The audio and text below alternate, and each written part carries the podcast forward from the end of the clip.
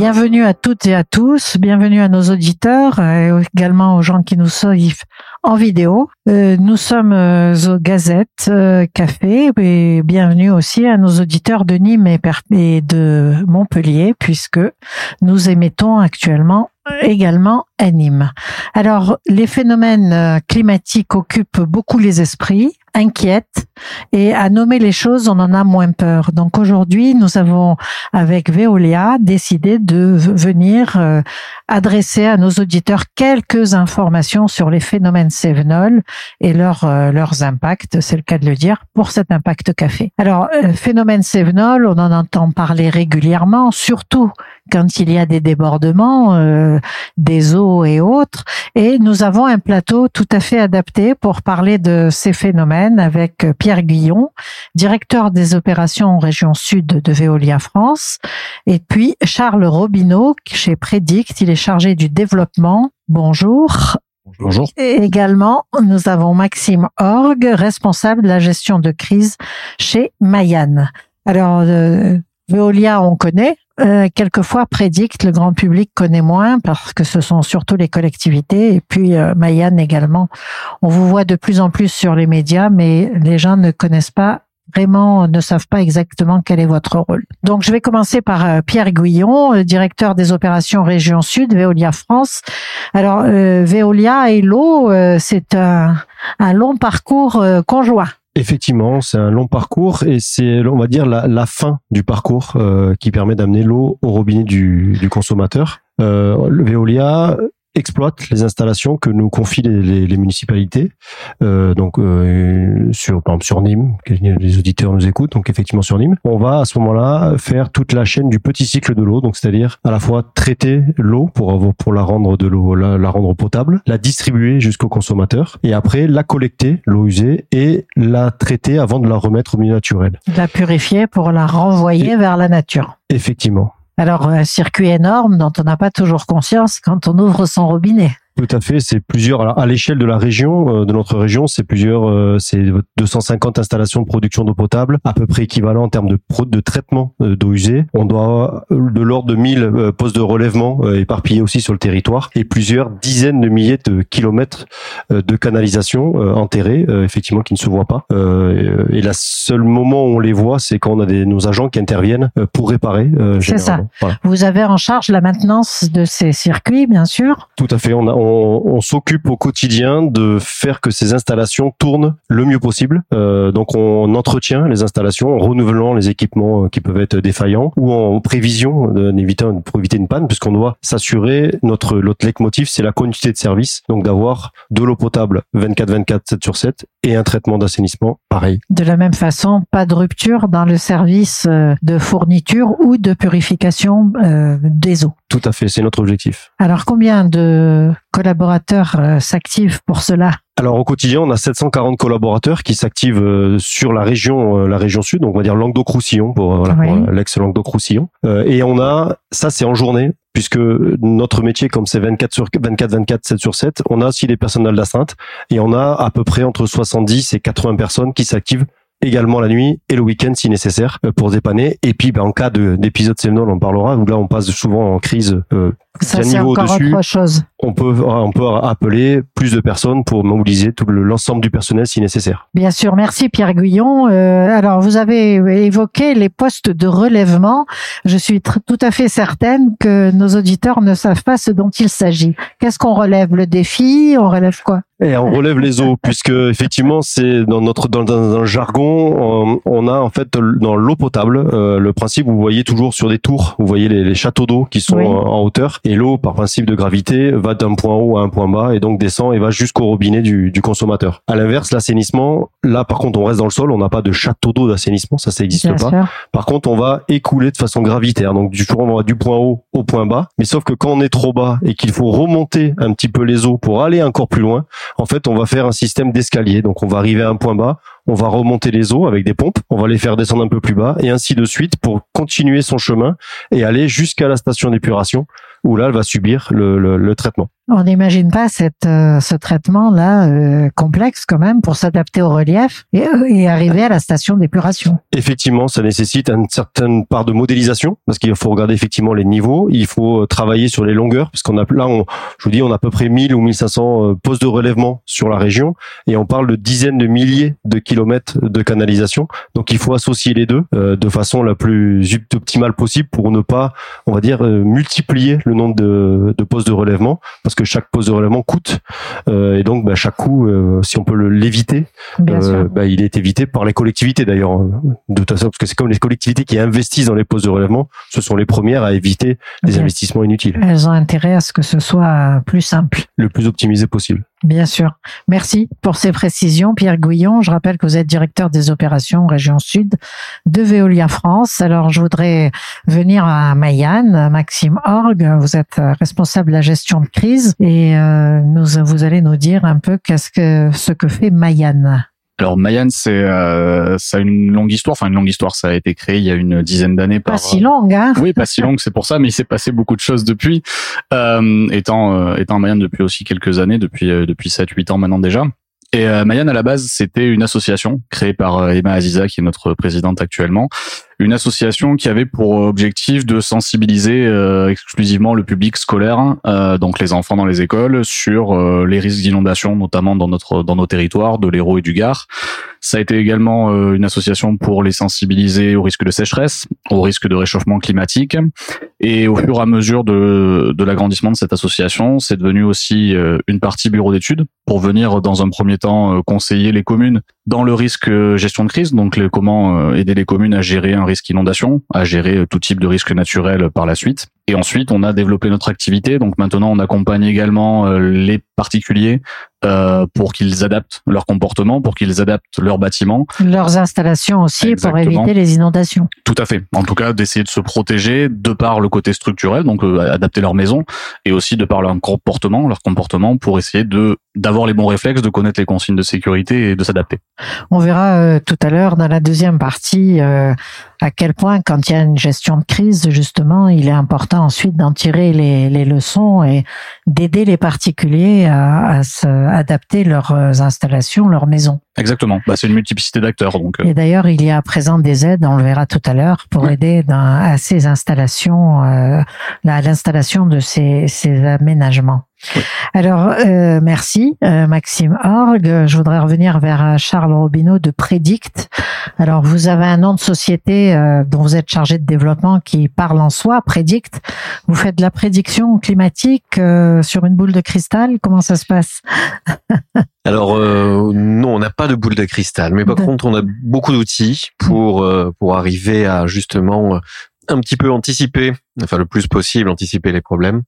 Et donc euh, Predict Service c'est une c'est une structure qui a été euh, donc créée en 2006 euh, par donc Alix Roumaniac, euh, qui a associé en fait les compétences de, de trois actionnaires qui qui ont décidé de mettre en œuvre des stratégies, une stratégie beaucoup plus fine, on va dire, de, de gestion de crise par rapport justement à ces épisodes Sevenol, puisque c'est une société qui a été créée à Nîmes et Nîmes a un très lourd passé avec les inondations. On se souvient de, la plus la plus récente et la plus importante, c'était celle de 88, mais il y en a eu de nombreuses euh, avant ça.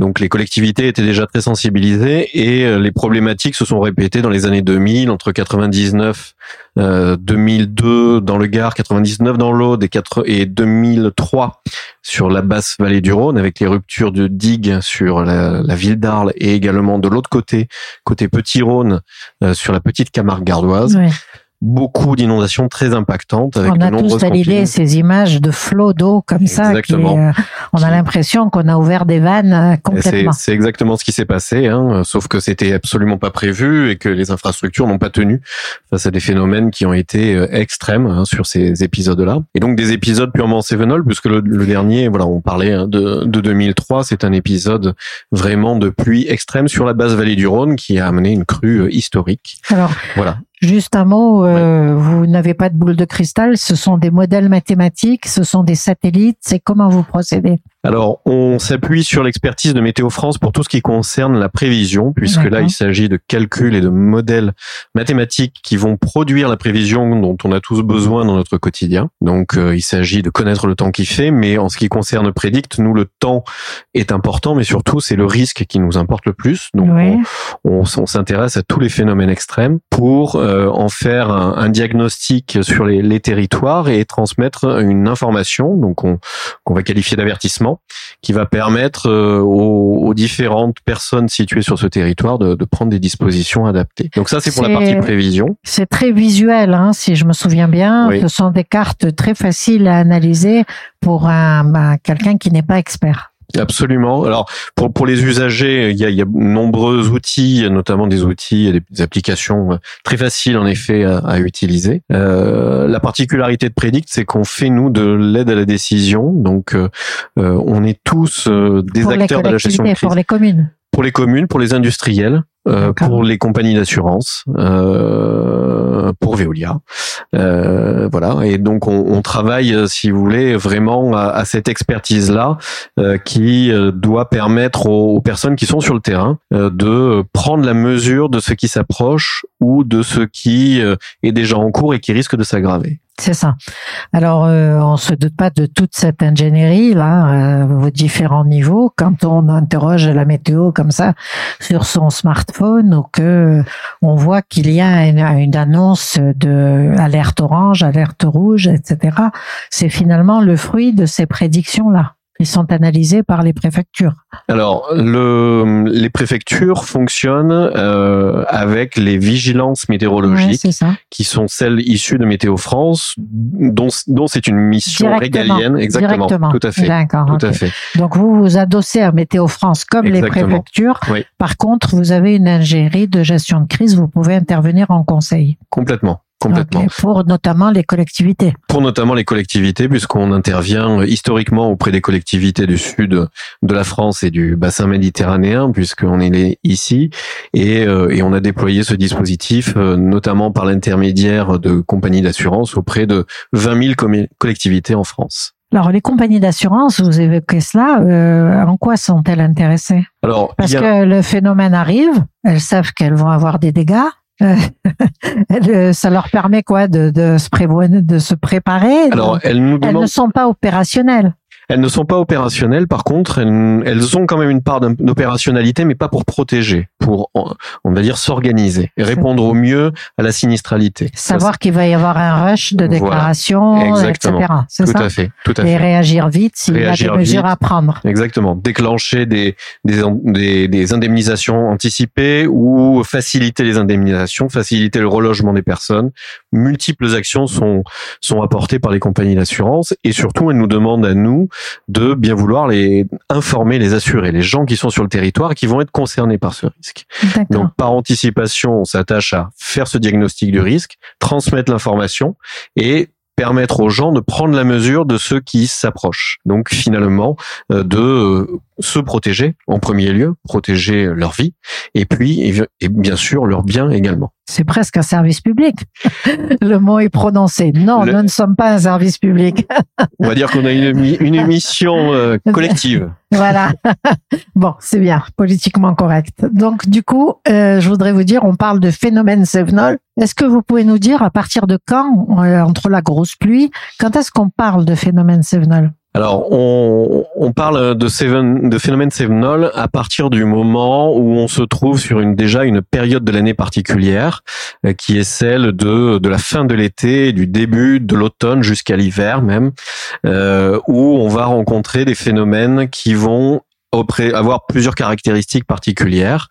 Euh, la première de celles-ci, c'est d'être des phénomènes orageux, pluvieux-orageux, extrêmement intenses, avec des déversements de quantité de pluie qui peuvent être absolument exceptionnels. Euh, on trouve dans nos régions des records, hein, clairement, euh, des précipitations euh, en France métropolitaine. C'est vraiment sur cette bande et cet arc méditerranéen qu'on trouve les quantités les plus importantes. D'où le nom. Et donc, d'où le nom. Voilà, historiquement, on n'a pas de phénomène Sevenol à Brest. On n'a pas de phénomène Sevenol à Brest. Non, c'est ça. voilà, c'est pas du tout les mêmes pluies. Ils absorbent bien ces pluies-là, tout va bien. C'est ça. Alors, voilà, on a on a des choses qui sont vraiment intenses euh, et qui présentent des risques très importants puisque les quantités de pluie qui se déversent se déversent en très peu de temps euh, et sont liées à des fortes activités et accentuées et aggravées par les reliefs de l'arrière-pays Sevenol euh, qui qui euh, va provoquer des d'air et euh, finalement euh, mener à des on appelle ça de la convection, c'est-à-dire la création de ces fameux cumulonimbus, des, des nuages à fort potentiel précipitable qui vont être sur des épaisseurs de plusieurs, quasiment plusieurs kilomètres, voire une dizaine de kilomètres. Alors, est-ce qu'il y a des années particulières? Est-ce que de plus en plus c'est en train de le, le, rythme est plus fort. Euh, est-ce qu'on assiste vraiment à un changement du rythme de ces phénomènes sévenols Alors là, c'est c'est pas moi qui le dis directement, hein, mais, euh, mais disons qu'à une échelle climatique et par rapport à toutes les mesures qui sont faites, on sait euh, depuis 1900, euh, les années 50 à peu près, il y a des statistiques qui ont été publiées. On a à peu près deux fois plus d'épisodes Sevenol aujourd'hui que dans les années 50 en nombre. Et par contre, il y a un autre phénomène d'accentuation qui commence également à être observé. C'était c'est celui de la de l'intensification du phénomène. C'est-à-dire que les phénomènes sont de plus en plus importants. En 2020 euh, sur Vallerogue, qui est une commune proche d'ici, hein, dans le Gard, mais la source, la source de l'Hérault, euh, du fleuve Hérault. On a eu les précipitations les plus importantes jamais enregistrées sur une période de 12 heures, puisqu'il est tombé à peu près 700 mm. Jamais enregistré où que ce soit. En France métropolitaine. C'est bien ça. Voilà. Ah oui, non, pas, pas, sous les tropiques, bien sûr. On se rapproche un petit peu de ce qu'on peut avoir à la Réunion, hein, avec des valeurs pareilles. Hein, c'est ça. Donc c'est énorme. Est-ce que les, les, dans les effets de ces phénomènes sévenols, euh, le fait qu'on ait de plus en plus de construction, le plus en plus de, de bâtis, des sols qui ne reprennent pas l'eau, je dirais, qui sont un peu imperméables, est-ce que ça, c'est un phénomène aggravant dont il faut s'occuper? Alors bien sûr que c'est un phénomène aggravant. Les phénomènes de, de ruissellement et l'imperméabilisation des sols, c'est une, c'est un vrai sujet. Hein, la, la, densification, l'augmentation de la population, euh, euh tout, tout ça rentre en ligne de compte, euh, mais je dirais sur des, précipitations de ces intensités-là, euh, les ouvrages, les moyens de protection et les infrastructures sont quand même très très sollicités. Il est il est très difficile d'apporter une réponse par rapport à, à des avec des ouvrages par rapport à ce type de phénomène. C'est ça. Alors euh, on prend l'hypothèse où Prédict dit ben on est il y a un phénomène Sevenol qui est en train d'arriver. Euh, que fait Veolia? Est-ce que vous, ça veut dire pour vous un déclenchement de processus particulier? Eh bien, effectivement, on va se mettre en, en situation de, de crise euh, et pour bah, pour dire préparer l'arrivée de cette, cet épisode. Mais déjà avant d'arriver, parce que justement pour se mettre en situation de crise et pour que la crise se passe le mieux possible, en amont de ça et pendant le temps calme, comme je disais, c'est entre septembre, enfin entre la fin de l'été et décembre, mais le reste de l'année, on s'entraîne et on déjà on, on réalise régulièrement des exercices de crise. Et ces exercices de crise alors les sportifs disent entraînement difficile guerre euh, match facile. Ben, nous c'est un peu exercice difficile crise facile. Alors ça, c'est euh, sur le papier la euh, théorie. Dans la vraie vie c'est pas vraiment comme ça parce que l'exercice on oublie des fois des constantes et puis il y a une partie de de, de personnes de, de parties inconnues que, l'on n'a pas. Bien sûr. Mais en tout cas, effectivement, quand on s'exerce ou quand on a ce message de prédict, euh, donc qui nous maintenant on a, on a mis en place justement en amont, donc déjà trois quatre jours en amont, on a un premier message de prédict qui nous dit on pense qu'il peut y avoir un, un sujet arrivant. Donc déjà, on va commencer à préparer nos équipes, les prévenir. Déjà, le premier sujet dans la gestion de crise, c'est être au courant de ce qui va se passer. Donc, je suppose qu'il y a des gens d'astreinte, mais il vous faut plus de monde. Alors voilà, les personnels d'astreinte, on les prévient et voir, on commence à mobiliser en renfort des équipes qui pourraient être euh, sollicitées en cas, en cas de besoin. Donc ça, c'est la première chose. On va au niveau des, des sites également, en fonction du temps qui va avancer. Donc là, on va se rapprocher plus, on a la certitude de la, de la soit de l'intensité et de la période où ça va tomber. On va commencer à intervenir sur nos installations. Par exemple, sur la partie eau potable, on va commencer à relever le niveau des réservoirs, donc l'eau qui est stockée, on va dire, évolue dans la journée normalement. Et donc là, on, finalement, on va les mettre en, seuil haut maximum pour avoir, en cas de coupure, en cas d'interruption de production d'eau potable, de la réserve. toujours la réserve maximale. Donc ça, c'est des choses qu'on va intervenir. Et au fur et à mesure de, des événements, au fur et à mesure que le Prédict va nous indiquer, ça arrive, ça tombe à tel endroit, on va déjà aussi éviter de mettre nos personnels en Oh, danger. Bien sûr. Et ça, c'est une des choses importantes, c'est-à-dire que effectivement, par moment, on va se retirer de la zone en question, même si on est en train d'intervenir, laisser passer, et c'est là où le, le lien avec Predict est fort, laisser passer le, Le- la pluie Le cœur de cyclone. Le cœur, voilà, la, la plus dense. la plus dense. de l'événement. pour une fois qu'on a mis en, en- nos installations en protection, on met nos perso, enfin voilà, et avant qu'il y ait le moindre danger, on met nos personnels en protection et là on attend que ça passe et on ne fait intervenir le personnel que quand Predict nous donne le go en disant c'est bon, le gros est passé, vous pouvez y retourner. Vous avez une sacrée responsabilité quand même, hein vous le voyez. Alors vous êtes en cas de crise, vous êtes en connexion 24-24 là ensemble? Effectivement, on a nos, nos cellules d'astreinte qui sont en lien avec leurs cellules d'astreinte qui sont également 24-24, 7 sur 7. D'accord.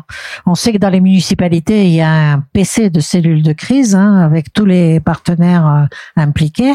Euh, pour vous, c'est à distance entre vous?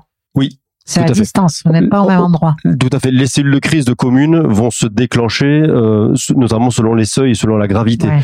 Euh, nous, souvent, on a une intervention déjà rien qu'entre nous. C'est-à-dire que la, la partie réseau, on peut avoir des difficultés sur les réseaux d'eau potable ou d'assainissement sans pour autant qu'il y ait de crise majeure et niveau euh, inondation euh, potentielle. Voilà. Complète. Qui impose à la collectivité de mettre en place euh, son, son centre de pilotage. Alors, on, on a peu conscience hein, de ces efforts euh, souterrains, je dirais, en tous les cas invisibles, pour que justement la, la population continue à avoir de l'eau potable et que euh, il n'y ait pas de rupture de service en fait. Hein. C'est quand même tout un effort euh, de coordination avant et pendant. C'est exactement ça. C'est vraiment anticiper, préparer, couper au bon moment aussi, couper au bon moment une production, euh, par exemple pour éviter de produire de l'eau impropre, c'est-à-dire qu'on va la, on va la couper, on va tenir sur nos réserves et l'installation, pareil, la traiter, faire le nécessaire que l'eau qui est, s'il y a vraiment trop d'eau qui arrive, protéger l'installation, en fait, pour qu'elle ne subisse pas plus de dégâts qu'elle en, a- qu'elle en a. L'eau qui y passe, euh, qui est un ruissellement avec euh, euh, Charles parlait de 700 mm d'eau. Enfin, c'est de l'eau avec de la boue. hein. Il y a pas de, il y a plus rien, il y y a rien à faire. C'est pas besoin d'essayer de la traiter, de la collecter. Il faut la laisser partir parce qu'on bien pourra rien faire. Et les quantités arrivant, on ne peut rien en faire. Alors, euh, on le voit bien, merci Pierre Guillon, hein, on voit bien avec Charles Robineau vos liens et vos relations dans le cas de d'annonce de phénomènes Sévenol ou de phénomènes Sévenol avérés. Alors, euh, pendant ce temps-là, que fait Mayanne Vous n'avez aucun rôle, vous attendez que ça passe? Bah, pendant euh, pendant la crise, c'est un peu ça, ouais, quand même. On a on n'a pas ce rôle de, de, de prévision, on a on n'a pas ce rôle d'opérationnalité en temps réel. Nous, on va se situer vraiment euh, au cœur de avant la crise et après euh, la crise, après l'événement, avant l'événement. Le avant, ça va être euh, ben, un peu comme le fait Predict, enfin, comme le fait Predict, c'est d'accompagner les communes euh, pour justement se préparer à gérer à gérer cette crise-là. Par contre, vous, vous êtes sur les actions à poser par Voilà. les communes en cas C'est d'annonce. C'est clairement ça, hein. accompagner la C'est commune. plus euh, opérationnel, logistique. Clairement, c'est ça. C'est que le pendant, en fait, on laisse ça aux, aux sachants, aux personnes Ouais. qui, qui savent, donc Météo France, euh, des, des, des- entreprises comme Predict, euh, les départements qui sont aussi en appui des, des communes, etc. Nous, on est vraiment là pour accompagner et pour expliquer aussi et vulgariser et sensibiliser la commune sur, bah, ok, vous allez avoir, vous allez recevoir de l'info, euh, vous allez avoir de la donnée, vous connaissez votre territoire, toutes les communes en France, euh, quasi, Ouais. enfin, Ouais, toutes les bon, communes connaissent mapping, ouais. connaissent leur territoire, connaissent les zones sensibles, connaissent les zones où ça peut déborder pour pour l'inondation. Par contre, c'est les amener à se poser la question bah, comment on se met en place concrètement? Comment on met notre cellule de crise en place? Comment on prépare notre plan communal de sauvegarde? Parce que c'est comme ça que s'appelle le document organisationnel, le PCS. Et euh, un nombre important de communes euh, euh, a- ont des obligations de mettre en place ces, ces plans communaux de sauvegarde, ces PCS, pour pouvoir justement, bah, comme on le disait, se préparer elles aussi en amont, avant la crise, pour être sûr que le jour J, il y aura toujours des impondérables, mais qu'on puisse maîtriser, qu'elles puissent maîtriser le plus possible le, le phénomène. Toutes les communes n'en ont pas. Alors, toutes les communes n'ont pas une obligation de PCS. Il y a 21 000 communes avec une nouvelle loi là qui est qui est sortie, qui s'appelle la loi Matras Ouais. de, de novembre 2021. Euh, 21 000 communes ont maintenant l'obligation de mettre en place leur plan communaux de sauvegarde. Voilà, ça c'est de la côté réglementaire 21 000 communes sur le territoire sur le territoire français. français. C'est pas te- tellement, c'est pas énorme. C'est- Bah, sur les 36 000, Il y a- c'est euh, il y a une, euh, une jauge de nombre de pas- population ou de non, relief c'est par ou non, de c'est zone juste de risque? c'est par rapport voilà c'est par rapport aux Zone de de risque donc risque et là encore une fois quand on parle de plan communaux de sauvegarde on s'éloigne un peu de, de ce qu'on parle aujourd'hui d'épisode Sevenol c'est tous les risques confondus c'est les feux de Ah, forêt c'est l'inondation c'est les mouvements de terrain c'est les risques technologiques etc etc donc voilà il y a l'obligation clairement euh, sans faire de prédiction, prévision. Je pense qu'un jour on arrivera à avoir 36 000 communes en France avec une obligation réglementaire parce que hein. le Covid, la pandémie, enfin tout nous a prouvé et même les épisodes extrêmes, neige, tempête, etc. prouvent qu'aucune commune n'est à l'abri de ces phénomènes-là et qu'il y a un réel intérêt qu'elle soit préparée et qu'elle se pose les questions de comment on gère une crise et comment on s'organise. Alors ça veut dire que vous, euh, chez Mayan, vous êtes combien? Alors en tout, on est une cinquantaine de personnes. Et des experts euh, en tout domaine alors, En tout ou vous domaine, faites on- appel à des experts en, en appoint Alors non, on a on a la chance d'avoir une équipe pluridisciplinaire, donc on a des experts géographes, on a des experts hydrologues, on a des experts en gestion de crise, et ensuite on a des des, des personnes qui sont à même surtout de vulgariser et de communiquer, et ça c'est pour le rôle un petit peu plus euh, moins sur la hum, sur les communes, mais plus sur la population. population. sur la Donc il y a deux générale. aspects. Hein. Exactement. D'abord les communes, vous euh, vous intervenez en expert pour Mhm. euh, finalement guider sur les réactions à Exactement. avoir, les bonnes pratiques en cas de. Voilà. Et ensuite vers la population, c'est essentiellement de l'information au début. Alors c'est de l'information. Bah, on s'est aperçu et je pense que tout le monde est d'accord sur ça, de se dire que bah, une fois qu'on a formé la commune, le dernier échelon du le dernier échelon de la chaîne, c'est la population. C'est-à-dire vous pouvez avoir une commune qui est la mieux préparée, euh, qui a tout prévu. Si derrière, quand elle demande à la population d'évacuer et que la population ne sait pas pourquoi évacuer, où évacuer Comment et n'est pas au courant du danger, ça tombera, ça tombera à plat. Donc l'objectif, c'est de dire à la commune aussi, vous avez une obligation d'alerter, une obligation de communiquer, et De c'est toute façon, c'est une sur- obligation hein, de la Oui. commune de protéger ses habitants, sa population vis-à-vis des et, et risques. surtout de communiquer aussi. La communication sur les risques est une obligation aussi liée euh, aux, aux maires euh, des communes. D'accord. Donc ça, c'est vrai que les maires n'aiment pas trop le faire en, en période calme pour pas angoisser les gens. Voilà, il y a de tout. Mais du coup, quand il y a un phénomène comme ça, c'est le moment de faire une piqûre de rappel. C'est ça, mais des fois ça peut être trop tard. Enfin, communiquer euh, une journée, deux jours avant l'événement, des fois c'est ça peut être contre-productif parce qu'on n'a peut-être pas toutes les clés, on n'a peut-être pas euh, rempli toutes les missions de dire quelles sont les quelles sont les consignes de sécurité à respecter, des choses euh, du béaba. Mais quand on parle de, des accidents qu'il y a pu avoir, d'aller chercher des voitures dans des parkings souterrains immergés, ça semble évident, mais il faut le répéter, Il il faut le répéter, rabâcher, ouais. il faut le dire et on continuera à le faire. Mais l'important d'accompagner Il vaut mieux perdre sa voiture que la vie. Exactement. C'est ça l'idée C'est toujours, bah, il y a trois, trois niveaux. Hein. C'est d'abord euh, sauvegarder la vie humaine, et après le matériel et les biens, et ensuite on s'attarde au, au- à faciliter le retour à la normale, mais euh, d'abord les, les personnes. Alors c'est vrai que ça amène à avoir finalement des des freins vis-à-vis de réflexes. Je vais aller chercher ma voiture, je vais faire. Donc ça, c'est de la formation. Vous-même euh, à Mayenne, vous n'avez pas accès à la population. Vous passez par les mairies, vous donnez des. ça. Alors, ça vous- dépend, on passe vous- par des mots. Vous vulgarisez, vous Exactement. présentez les choses aisément pour que les mairies les envoient. Voilà, c'est ça. Alors c'est soit ça, soit on accompagne les mairies pour euh, pour faire des réunions publiques, euh, soit et ça c'est dans le dans le cas que j'ai développé tout à l'heure, soit il y a des actions, ce qu'on appelle des actions de réduction de la vulnérabilité, donc des grandes opérations menées par des collectivités, donc ça peut être des, des intercommunalités, des communes, des syndicats de bassin, et c'est des opérations qui visent à dire aux gens, bah vous êtes en zone de danger. Vous le savez ou vous le savez pas, mais on vous le dit, vous êtes en zone inondable. On peut prendre l'exemple de la ville de Nîmes, qui est un excellent exemple. Quasiment toute la commune est en zone inondable de par les, les épisodes euh, qu'ils ont pu vivre, notamment en 88. Et c'est de leur dire, ben maintenant qu'on vous dit ça, on vous accompagne pour vous dire il y a des solutions. Qu'est-ce qu'on fait? Voilà, il y a des solutions, il y a des choses à savoir et des choses à mettre en place pour vous mettre en sécurité ou en tout cas pour vous prémunir du danger. Mais alors ça, euh, justement, pour repasser de cette prise de conscience euh, au fait de poser des actes bâtiment par bâtiment, finalement. C'est ça.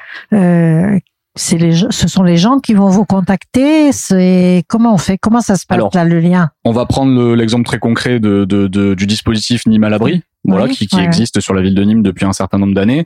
Euh, c'est la, c'est la ville de Nîmes qui communique via des, des, des outils qu'on qu'on leur propose avec qui avec qui on avec qui on Donc les travaille gens dessus. reçoivent des SMS. des, font- des SMS, des voies de commu- enfin plutôt des voies de communication sur le site internet, euh, via le magazine communal, via des informations. Et derrière, en fait, c'est la possibilité de s'inscrire sur un dispositif, le dispositif à l'abri, qui permet d'aller faire, de prendre rendez-vous pour faire un diagnostic de son habitation gratuitement. Tout est tout est gratuit, enfin pris en charge par la par, par la C'est important que les gens le sachent. hein, C'est gratuit, peuvent avoir fait. accès à ça. Et en fait, donc nous, on a un diagnostiqueur de notre de, de Mayan qui vient sur place et qui s'occupe de faire le diagnostic de l'habitation de la personne vis-à-vis du risque inondation. Donc par exemple, le risque inondation sur la ville de Nîmes, c'est un c'est l'événement de référence de 88 et on va chez la personne et on lui dit concrètement bah voilà la hauteur d'eau que vous pourriez avoir si 88 se reproduisait Se demain. ouais. Je schématise, euh, c'est peut-être pas exactement ce qui se passera, mais en tout cas, voilà, c'est qu'elle est, c'est qu'elle est une, une, représentation de l'événement. On rencontre, et c'est des fois euh, quelque chose de, de, sensible, on rencontre des personnes qui ont vécu 88, qui ont vu 81 mètres d'eau dans leur maison, qui sont toujours marquées euh, par cet événement-là. C'est très impressionnant, effectivement. Exactement, et qui ont, qui ont été, qui ont été extrêmement marquées. D'autres personnes qui étaient pas là en 88, qui ont pu acheter, qui n'ont pas été forcément informées, et qu'on arrive et qu'on dit vous avez 20 cm, 30 cm. Donc déjà, c'est sensibiliser, vulgariser, leur expliquer euh, le phénomène, pourquoi il y a eu ça, qu'est-ce qui s'est passé, leur expliquer le contexte de la ville de Nîmes vis-à-vis des, des, des, épisodes Sevenol, et leur dire en suivant, bah, tout n'est pas tout n'est pas négatif, tout n'est pas noir. On peut vous accompagner pour mettre en place des mesures. Mais une maison qui est en zone inondable, on fait quoi là? Bah, il y a différents cas. Si vous avez 20 cm par exemple dans votre maison, il y a des moyens de la protéger installer des barrières amovibles qu'on appelle des bâtards d'eau pour empêcher l'entrée d'eau. Euh, ça va être euh, mettre des clapets pour éviter l'entrée d'eau sur des aérations basses. Ça peut aller jusqu'à la réhausse du tableau électrique. Ça peut être jusqu'à la construction d'un espace refuge, d'un étage. Voilà, il y a des mesures ça qui peut existent. Aller loin. Ça peut aller loin. Ça peut aller loin et ça peut permettre aussi, et c'est ce qu'on parlera peut-être tout à l'heure, aussi de dire que on peut les aider financièrement. Enfin, on, pas Mayan évidemment, mais il y a des il y a des fonds qui existent. Vous allez vous faire tirer l'oreille par le PDG. Hein. Exactement. c'est ça. Non, mais du coup voilà, on, on, peut on peut les aider et c'est leur montrer aussi que en plus de le côté structurel, on a le côté organisationnel. C'est-à-dire que on est sur des épisodes euh, qui sont extrêmement rapides avec des montées des eaux extrêmement extrêmement brutales. Du coup, des fois mettre le bâtard d'eau, euh, mettre les objets oui, à l'abri, ça, peut être, ouais, ça Mm. peut être ça peut être compliqué avec le temps. Mais du coup, c'est leur apprendre les bons réflexes on se met à l'étage, on coupe les réseaux, on, on se tient au courant via la radio, etc., via les applications comme comme peut mettre en place Predict, etc. Et on se tient au courant de l'événement. Mais ça, en fait, bah, il faut l'expliquer. Il faut euh, que les gens il faut s'entraînent, voilà. que les gens le fassent. Donc, euh, un lien direct possible à la population, c'est très important, avec ces plans de prévention euh, pour la gestion des crises, justement. Mais euh, en cas de zone de, de nouvelles zones constructibles, etc. Mhm. Est-ce que il y a un diagnostic a priori? Oui. Alors, en fait, si vous voulez, donc quand on parle de plans de, alors les PPRI, pour donner leur nom, Oui. les plans de prévention des risques d'inondation, c'est des documents qui ont vu le jour il y a, il y a quelques années. Il y en a encore de nouveaux aujourd'hui, qui visent à dire, bah voilà, euh, l'état euh, de la zone inondable sur le territoire. Et euh, donc il y a deux cas de figure. Soit on est en zone inondable et euh, il y a déjà du bâtiment. Parce Oui. que à l'époque on n'avait pas les Oui, mêmes connaissances, ça, voilà. Dans ces cas-là, on parle du coup d'adaptation du bâtiment. On essaye de proposer des mesures pour euh, empêcher l'eau de rentrer ou pour en tout cas euh, permettre aux gens de se mettre en sécurité ou d'évacuer. Et ensuite, il y a aussi le côté, bah, maintenant cette zone-là, elle est inconstructible ou alors constructible sous condition. Et là, dans ces cas-là, bah, on va parler de, de, de résilience de, de- du bâtiment, c'est-à-dire construire un bâtiment résilient aux inondations. On sait qu'il y a potentiellement 30 cm d'eau sur ce terrain, donc on va essayer de construire une maison au-dessus des 30 Au-dessus. cm d'eau sensibiliser les gens qui vont acheter dans ce bâtiment-là, euh, mettre, des réseaux électriques euh, suffisamment robustes, en tout cas bien dimensionnés pour éviter justement l'impact de l'inondation. Enfin, c'est adapter le bâtiment avant qu'il soit construit. Alors, est-ce que la loi euh, prévoit, quand il y a cession d'un bâtiment, que ce diagnostic soit donné à l'acheteur, Alors, comme pour les, euh, y a, il y a, il y a comme de- pour euh, les termites ou le reste Ouais, il y a une nouvelle, il y a une nouvelle avancée réglementaire où justement on a maintenant, enfin les les pour pour vendre un bâtiment, on va être obligé de faire l'état en fait des des risques sur le bâtiment et ce dès euh, dès l'annonce en fait de la mise C'est en vente. voté déjà ou c'est dans les tuyaux? C'est c'est sorti déjà. C'est C'est sorti dire, déjà, voilà. C'est un très C'est mauvais sorti, terme. mais il y a une obligation d'information de la, les IL, et information acquéreur locataire, et aussi, enfin, il va y avoir, enfin, il y a l'obligation de d'informer la, la personne qui achète de savoir si elle est en zone inondable ou pas. Et ensuite, de la même façon, quand on s'occupe de faire diagnostic de vulnérabilité, le, le, le nom exact du, du terme, c'est aussi de dire, bah, ça permet aussi des fois de, de, de se dire que le bâtiment, il est en zone inondable sur le PPR, donc le plan de prévention des risques, mais potentiellement parce que la maison a été construite sur une butte, etc. Il n'y a pas d'eau sur la maison. Voilà. ça. Le, le, le, le, terrain est inondé, mais la maison est hors d'eau. Et ça, ça peut valoir le coup de dire, ben, on est en zone PPR certes, mais regardez, j'ai fait mon diagnostic, et moi, par A plus B, donc par, par les mesures, enfin par la visite qui a été faite, on, on arrive à, à, à dire qu'il n'y a pas d'eau sur l'habitation. Il y, a, il y a un avantage à faire le diagnostic. Il y a, On tout sait où on est. l'avantage certain, c'est de se dire au moins on sait où on en est, on sait notre notre positionnement par rapport au risque sur notre territoire. Alors euh, justement pour Predict, je voudrais savoir euh, quand il y, a, il y a comme ça une analyse de territoire, etc. Est-ce que vous ça impacte votre activité? Alors, euh, en fait, nous, on va on va travailler à partir des, des études qui vont être menées sur euh, la vulnérabilité de ces territoires et on va constituer euh, des stratégies de gestion de crise et les déclencher en temps réel en fonction, de cette connaissance-là. Voilà, donc c'est quand même très collé au terrain. Oui, tout à fait. Donc, ce que va les diagnostics qui vont être faits là vont vous vous permettre de changer vos formules sur les la vulnérabilité, le risque dans ce terrain-là. Voilà, et puis on va on va pouvoir du coup anticiper plus à l'amont les, les les phénomènes grâce à des informations anticipées et grâce à à des diagnostics et cette bonne connaissance du terrain. C'est un peu la particularité de notre activité, c'est que on connaît le territoire et sa vulnérabilité et puis avec les collectivités hein, comme Mayenne, on, on, constitue ces stratégies de gestion de crise, donc on on connaît aussi les je dirais les les tous les moyens qui doivent être engagés par les collectivités sur les territoires et on croise ça avec le phénomène qui est en train de se produire ou qui est attendu. Qui va attendre, qui va arriver. Qui va arriver. Donc euh, potentiellement, on, va déterminer et on va euh, accompagner les collectivités en, en leur précisant le niveau de risque et, euh, et l'impact possible qu'il peut y avoir sur leur zone. C'est intéressant de prendre conscience que c'est tout le temps réactualisé finalement à chaque fois et c'est du cas par cas quasiment quoi, avec à chaque fois une incrémentation pour que les prévisions soient de plus en plus fiables. Oui, tout à fait. Alors, d'un point de vue opérationnel, chez Predict, ça reste toujours euh, une, un diagnostic qui est fait par un ingénieur d'astreinte. Donc, c'est une expertise humaine euh, qui est qui est menée en temps réel par une équipe d'astreinte. On est tous euh, chez Predict, on est 35 et on est tous d'astreinte toutes les six semaines. Donc, on, on assure cette mission-là parmi d'autres de nos missions, mais celle-ci, elle est commune à chacun d'entre nous. Et, et l'actualisation, elle se elle se fait parce que de toute façon dans le domaine de, de l'hydrologie et de la connaissance, ben on a beaucoup de choses encore à apprendre et dans un contexte de changement climatique, encore beaucoup. Encore plus. Alors euh, l'université de Montpellier a mis au point un petit satellite là qui travaille sur euh, qui peut passer et faire des des mesures de climat ou de mesures de qualité d'air ou de est-ce que ce genre de choses c'est plutôt Météo France qui va utiliser ça si j'ai compris? Sur l'exploitation brute des données, oui, ce sera plutôt sur les aspects météo France que ça sera euh, que ça sera utilisé. Là, c'est c'est plutôt des, des analyses et des études amont voilà, et des mesures dans des objectifs, je dirais, euh, universitaires et scientifiques. Voilà. Euh, nous, on travaille aussi avec des données satellitaires sur des satellites géostationnaires euh, sur la France et même euh, un peu plus largement sur le sur le monde. On travaille sur des projets de recherche qui qui participent à la notamment à la, à la mesure des précipitations dans des zones où on n'a pas de mesures terrestres. donc, c'est c'est des projets qu'on mène avec avec l'ESA et le CNES sur lesquels on va on travaille sur cette cette capacité qu'ont les satellites, grâce à des images et grâce à des algorithmes, euh, cette capacité à mesurer et à estimer les pluies depuis l'espace, dans des zones où il n'y a rien, où, il n'y a pas d'équipement, et surtout dans, les, dans des pays qui sont souvent défavorisés. Alors, par curiosité, quand on mesure comme ça à partir de données satellitaires, on est à quoi? J-2, J-1 heure, J- c'est trop tard?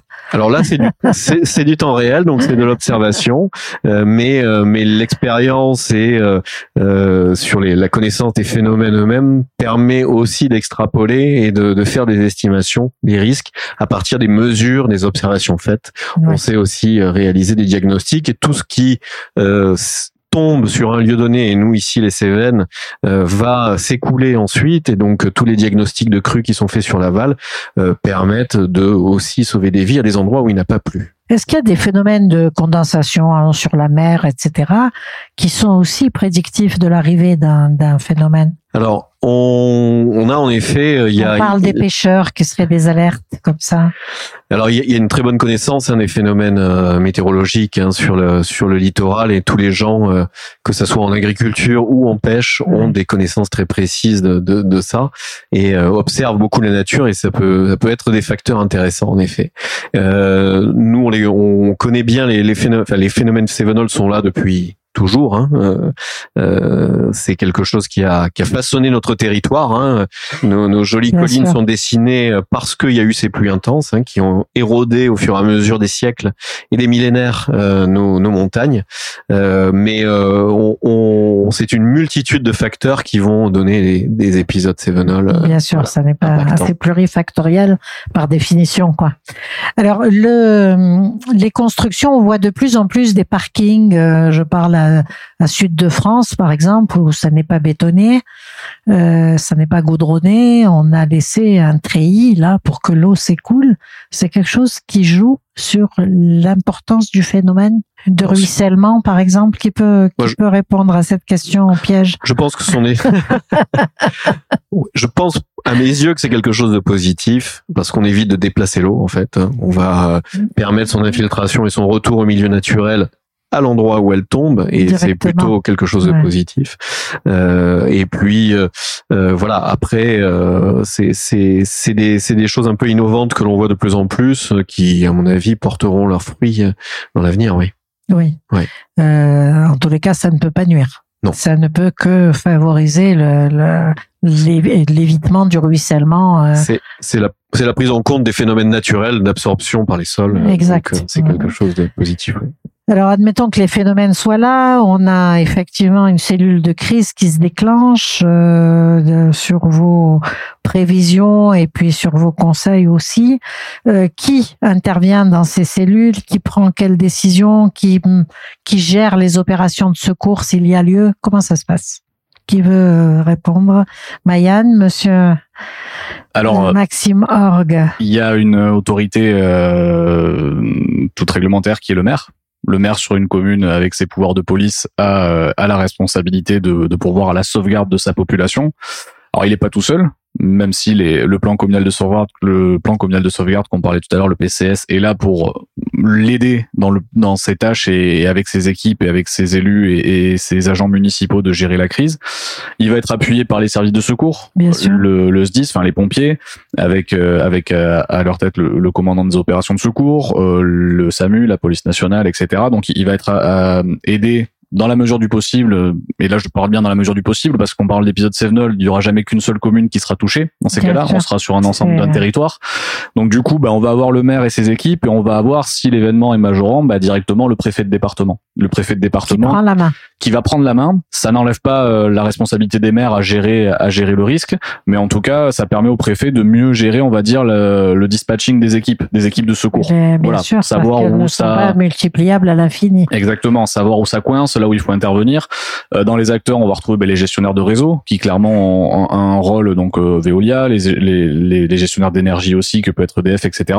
Il y a une multitude d'acteurs et euh, quand on parlait d'exercices tout à l'heure, hein, les exercices, ils existent à toute échelle, à tout niveau. Bien sûr. C'est-à-dire que le, le, le maire et ses équipes doivent s'entraîner à savoir exactement ben, comment on se met en conditions réelles, comment on communique, parce que des fois, ben, communiquer euh, quand on a, s'est jamais entraîné, ben, avec le stress, avec euh, il fait nuit, il est 2 heures du matin, il tombe des, des, des flots d'eau, ben, comment comment on gère ça?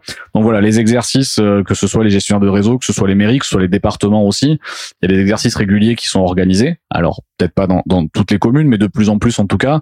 Et c'est une nouvelle obligation réglementaire maintenant, donc c'est important. Ça ne fait pas partie des raisons pour lesquelles on peut déclencher une sirène dans la ville. Si. Ça fait partie. Les exercices? Oui. Tout à fait. Les exercices peuvent, et notamment, bon, il y, a- il y a encore eu un décret qui est paru ben, la semaine dernière, hein, qui a qui a un petit peu réglementé ces exercices-là et qui dit voilà que dans ces exercices, dans la mesure du possible, il faut associer la population parce que bah, c'est bien beau de savoir qu'il y a une sirène qui sonne tous les premiers mercredis du mois quelque part. Euh, pas pour dire bonjour. voilà. Et puis même, bah, je pense qu'il n'y a pas beaucoup de, de monde qui nous écoute, euh, qui nous écoute, qui sait ce qu'il faut faire derrière. De savoir, ça. bah, ça sonne, ok, c'est bien beau. Donc, on se doute si c'est le premier mercredi du mois, ça va, on, Ouais, on reprend notre activité normale. Le samedi à 4 heures du matin, si un jour ça arrive, qu'est-ce qu'on fait? Qu'est-ce Ouais. qu'on fait? Est-ce qu'on est-ce qu'on on sort de chez soi? Voilà. Donc c'est c'est là où la communication reprend le dessus. C'est communiquer bien avant de savoir, ben, aller sur le site internet de la mairie, appeler la mairie, écouter la radio, France Bleu Gare Lozère, Ouais. France Bleu Héros. Radio Aviva. Exact, Radio Aviva. Eh oui, j'ai failli l'oublier, dis donc.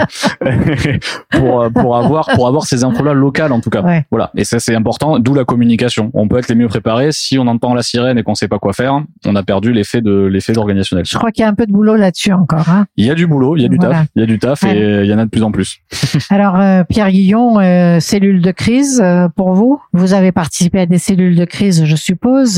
Ça veut dire quoi? En interne, bien Tout sûr. Eh tout- et en externe. Eh bien, en, en interne déjà, c'est se mettre en condition de cellule de crise. Comme je disais, c'est quand ça arrive la journée, euh, tout va bien, on a habitude, on se met autour d'une table et on, et on commence à avancer. Même si euh, très vite les événements vont s'enchaîner et commencent à perturber un- notre habitude de travail.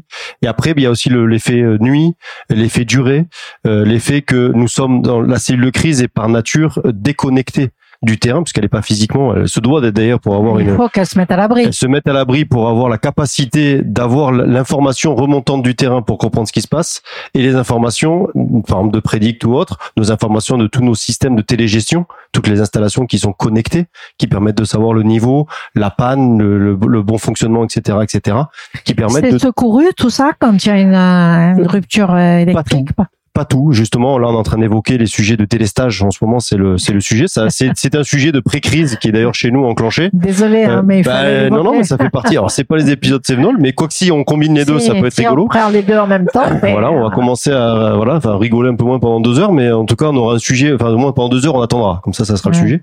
Mais effectivement, tout n'est pas secouru, et c'est impossible de tout secourir, puisqu'il faudrait mettre des groupes électrogènes de partout, Partout. qui eux-mêmes devraient être protégés, etc. Donc, on, on a la plupart de nos gros sites, des des gros sites qui nous sont confiés, sont euh, secourus. Les sites critiques. Les sites critiques et sont secourus pour une durée généralement aussi limitée. C'est-à-dire qu'on ne pourra pas durer euh, plusieurs Oui, semaines dessus, Ouais. ne serait-ce qu'en approvisionnement euh, euh, de fuel, etc. pour que ça tourne. Bien sûr.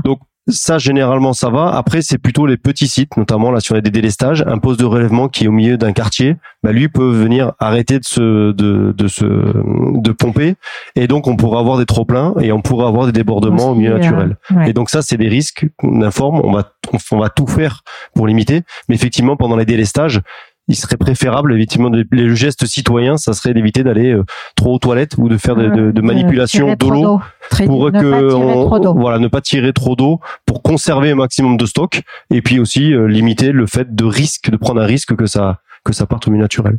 Alors c'est vrai qu'il y a un besoin d'information des populations en, en- en toute bonne foi pour qu'elles sachent quoi faire si une sirène sonne, si effectivement il y a du risque comme ça, ne pas aller chercher de l'eau pour rien, ne pas utiliser de l'eau pour rien, etc.